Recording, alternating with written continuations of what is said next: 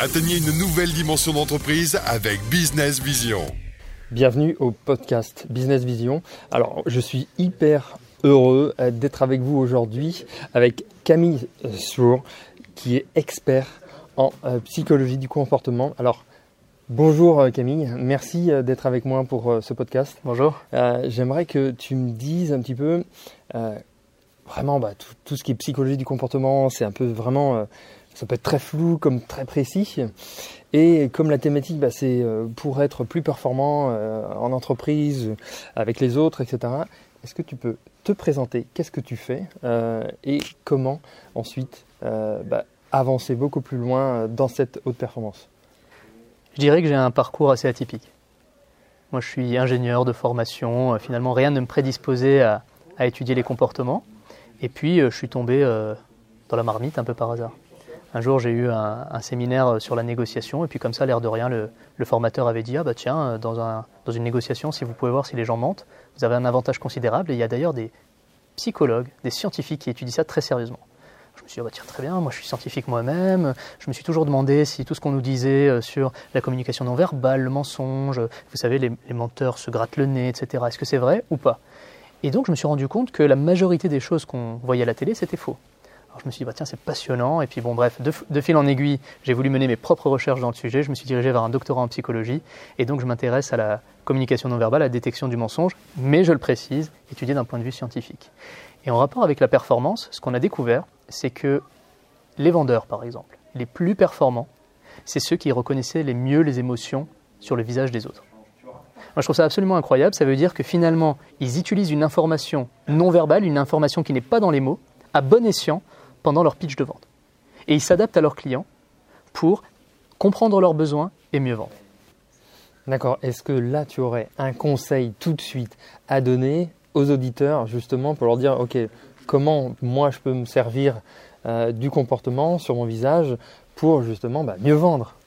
Alors, ce qui est intéressant, c'est surtout de se concentrer sur le visage de l'autre. Notre visage, c'est une chose, on peut en parler, mais vraiment essayer de ne pas être centré sur soi, mais sur son client, sur son prospect essayer de comprendre quelle émotion il peut bien être en train d'exprimer. On est tous câblés naturellement pour reconnaître les émotions chez les autres. Bien sûr, on peut s'entraîner pour être meilleur, mais naturellement, on ressent bien les choses. Ce qui veut dire qu'au lieu de continuer son pitch en se disant là je suis au paragraphe 2, j'ai prévu de dire le paragraphe 3 et donc je continue quoi qu'il arrive, si on voit qu'il y a un souci à un moment avec le client, qu'il n'accroche pas, eh bien on s'arrête. On voit, on lui demande ce qui ne va pas. S'il n'est pas convaincu, on déroule pas, quoi qu'il arrive, le pitch de vente. D'accord. Alors, mais dans ces cas-là, quels sont, si tu as trois points que tu pourrais me donner justement à décrypter la personne en face pour dire ah ça va pas, euh, qu'est-ce qu'elle peut donner comme signe euh, sur ce sujet? Pour trois points, je vais vous donner trois façons finalement de reconnaître trois émotions chez les gens. La première émotion qui est très dangereuse, c'est le mépris. Le mépris, c'est quand on a un sourire juste d'un côté du visage, qu'on a un coin des lèvres qui se contracte, bref, une, expression unilatérale. Ça, le mépris, c'est très dangereux, c'est un sentiment de supériorité morale. N'est pas en phase avec la personne avec qui on parle. Si on voit ça chez l'autre, c'est pas bon signe. Il faut essayer de réajuster. Donc, la première expression qu'on peut essayer de repérer, c'est le mépris. elle est très simple à repérer, un coin des lèvres qui se contracte. La deuxième expression qu'on peut essayer euh, de repérer, c'est le dégoût. Le dégoût, maintenant au sens large, c'est lorsqu'il n'aime pas votre proposition de vente, lorsqu'il n'aime pas un aspect de votre argumentaire, la personne peut relever très légèrement sa lèvre supérieure. Ça, ça va être un signe de dégoût. C'est absolument un moment où il faut réajuster ce qu'on dit. Et d'ailleurs, moi-même, ça m'est déjà arrivé, euh, euh, quand je présentais des documents à des clients, de voir qu'à un passage donné, je vois qu'il y a un signe de désapprobation, un signe de, dégoût. Et donc, je m'arrête tout de suite pour dire, OK, j'ai l'impression que là, il y a un petit souci. Est-ce que tu as une remarque? Est-ce qu'il y a quelque chose qui ne va pas à ce moment-là? Et on rectifie tout de suite. On continue pas euh, comme si on n'avait rien vu. Et le troisième signe, c'est un signe d'agacement, de colère. Peut-être que le client, le prospect, n'est pas dans des bonnes dispositions à ce moment-là. Si vous voyez des sourcils qui se froncent, une lèvre qui se contracte, ça sert à rien peut-être de continuer. Peut-être qu'il veut dire est-ce que vous avez un autre moment où vous auriez plus de temps pour, euh, qu'on se revoie? Ah, Ça sert à rien de se dire euh, bah, là je l'ai et je vais continuer quoi qu'il arrive. Il vaut mieux reporter l'entretien à un moment où il sera dans des meilleures dispositions que de continuer à tout prix. Ok.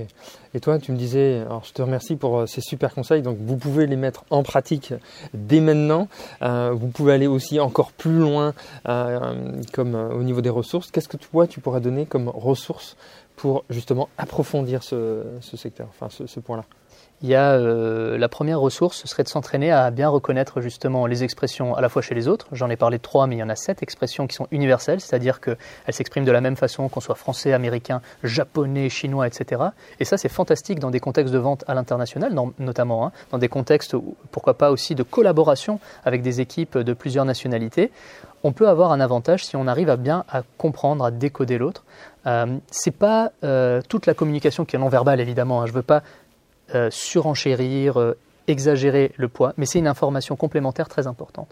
Et euh, ça, dans des contextes internationaux, c'est important. Et on peut s'entraîner à se former à reconnaître les signes, même les plus subtils, des sept expressions universelles, que sont la joie, le mépris, la colère, le dégoût, la tristesse, la peur et le mépris. Ok, super. Bah, merci à toi. Et, tu me parlais aussi, alors j'ai vu euh, dans tes études, tu, es docteur euh, euh, sur une spécialité, sur cette spécialité-là. Et moi, je conduis des recherches sur la détection du mensonge. Voilà, c'est ça. Hein, c'est ça. et donc, comme tu conduis aussi d'autres études, comme la, la, mise en place d'outils de détection automatique en vidéo alors ça, j'ai, comme moi qui aime bien l'intelligence artificielle, euh, les, les, chatbots, etc. Et j'ai trouvé ça hallucinant. J'ai dit excellent pour ceux qui veulent recruter à distance euh, et faire des micro-vidéos euh, avec des équipes, etc. Pour savoir un petit peu le ressenti à un moment donné. est-ce que tu peux me parler un petit peu de, de, cet outil-là que tu es en train de, de, mettre au point Donc on a développé un outil qui s'appelle Hexagone. la problématique de départ, c'était quoi? C'est-à-dire, d'une part, euh, examiner, euh, par exemple, dans des vidéos ou dans des recrutements, lorsqu'il y a beaucoup, beaucoup de monde à analyser euh, des sentiments, les émotions qu'elle ressent, c'est très, très long. C'est très, très long, on ne peut pas le faire. Deuxièmement, tout le monde n'est pas formé à le faire correctement. Et j'ai toujours cette crainte que des gens, par exemple, qui auraient vu dans des séries télévisées que eh ben, un menteur se comporte comme ci ou comme ça, éliminent des gens pendant le processus de recrutement parce qu'ils se fient à des mauvais signes. Et je me suis dit, si au moins on peut automatiser la tâche, ça va réduire un peu le risque que des gens qui se prennent pour des experts, des pseudo-experts, fassent des erreurs euh, dans le recrutement de quelqu'un, voire dans des décisions judiciaires. Donc le but, c'était vraiment d'essayer d'automatiser à la fois la détection des émotions sur le visage et dans la voix. Donc on a développé cet outil qui s'appelle Hexagone, où vous pouvez charger par exemple une vidéo d'entretien différée, et puis automatiquement, la vidéo va être analysée. Vous allez avoir une sorte de camembert qui vous dit la proportion de chaque émotion, par exemple 20% de joie, 30% de peur, etc. Pareil dans la voix. On pourra avoir la, la, vision aussi timeline qui montrera exactement quand est-ce que chaque émotion est apparue.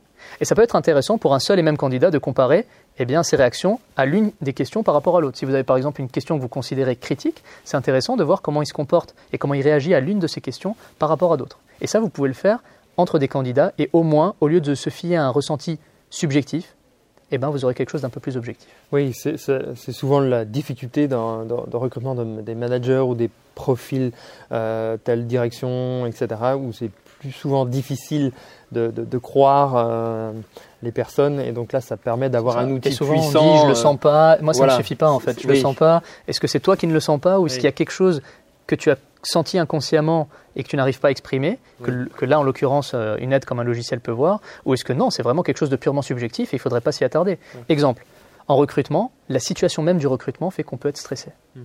Et les gens vont dire Ah, il s'est, un peu touché les mains, ou alors il était un peu stressé. Moi, je pense qu'il n'est il est pas fiable sur euh, cette ligne du CV. Ça n'a rien à voir. Hmm. En fait, on peut être stressé par la situation même. Et donc, moi, mon, vraiment, mon cheval de bataille, c'est de dire qu'il faut essayer de sortir de cette subjectivité pour avoir quelque chose le plus juste possible pour comparer les candidats. Je ne suis pas forcément pour le fait qu'on juge les candidats à leurs expressions faciales, et c'est certainement pas le point déterminant, mais le fait que les gens se font une opinion subjective, eh ben, je préfère au moins, tant qu'à faire, la remplacer par quelque chose d'un peu plus objectif. Ok. Voilà. Ouais, super. Oui, ça, ça permet vraiment euh, d'avoir de, un spectre plus large pour prendre sa hein. décision, pour prendre sa meilleure décision, pour, euh, pour avoir les, les meilleurs performeurs. Exactement, et, d'ailleurs, euh, on le voit beaucoup aujourd'hui dans des cabinets de recrutement, certains qui utilisent des tests de personnalité, etc., qui sont d'ailleurs pas toujours très fiables. Hein. Je, je, le précise au passage que le seul test qui est bien testé dans la recherche, c'est celui des Big Five. On entend beaucoup MBTI et compagnie, mais celui des Big Five qui est le plus robuste. ça veut dire que finalement, les recruteurs essayent de capter quelque chose qui va au-delà de la pure compétence en tout cas de la pure ligne de CV et euh, du pur diplôme. Et ce quelque chose en plus, je me dis, bah, s'ils doivent le chercher, je préfère autant que ce soit le plus objectif possible. Ok. Bon, en tout cas, merci à toi, euh, Camille, pour tout ça. Je te souhaite une excellente journée et on se retrouve à très bientôt. Merci. À bientôt. À bientôt.